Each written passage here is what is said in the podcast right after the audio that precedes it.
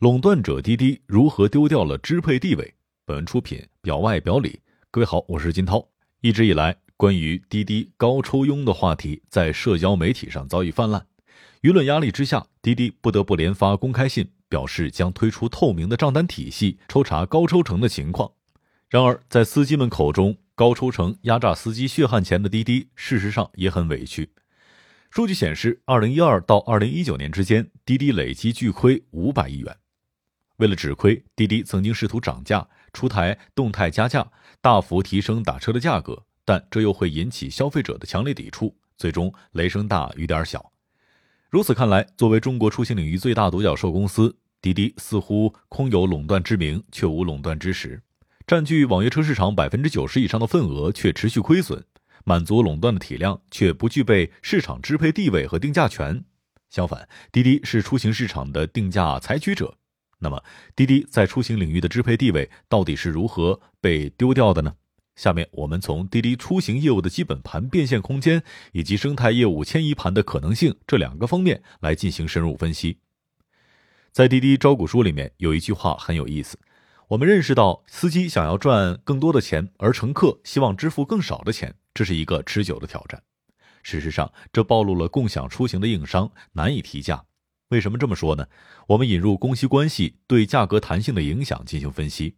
就出行市场来说，在市场经济条件之下，只有出行需求快速增长，城市供给持续存在供不应求、运力短缺的时候，价格才需要上调。而当供需平衡的时候，随意涨价会降低乘客的乘坐意愿，会选择替代的方案。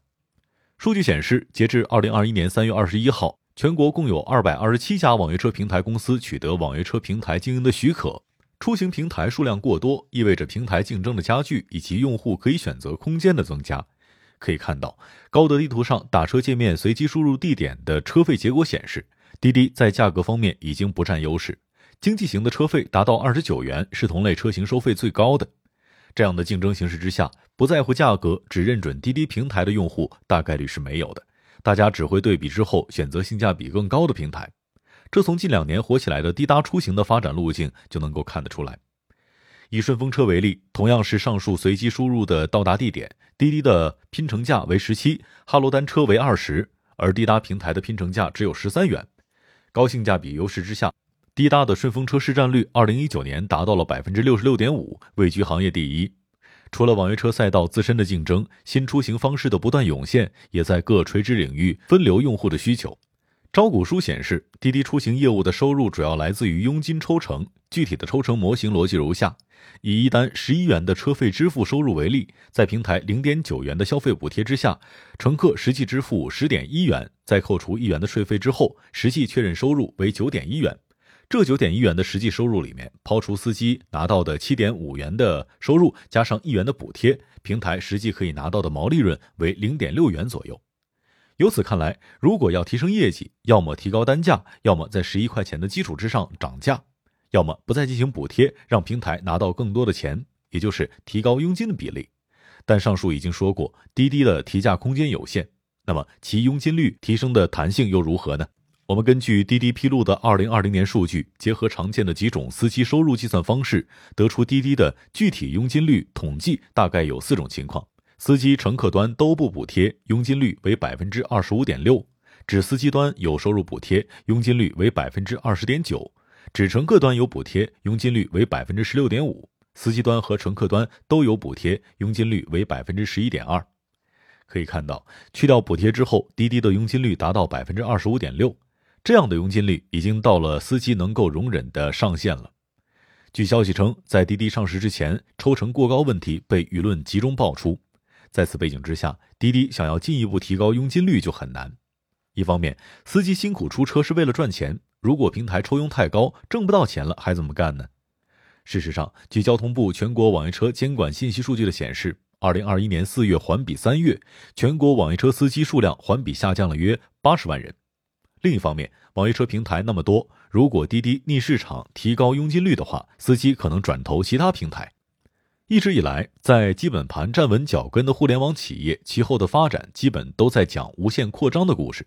早期的阿里、腾讯，后崛起的美团、字节跳动等，莫不如此。显然，滴滴业务扩张也依葫芦画瓢。就对滴滴招股书以及相关资料的梳理来看，滴滴的业务延伸主要包括两个维度：用户端的横向服务业务扩展，以及业务端的上下游产业链服务延伸。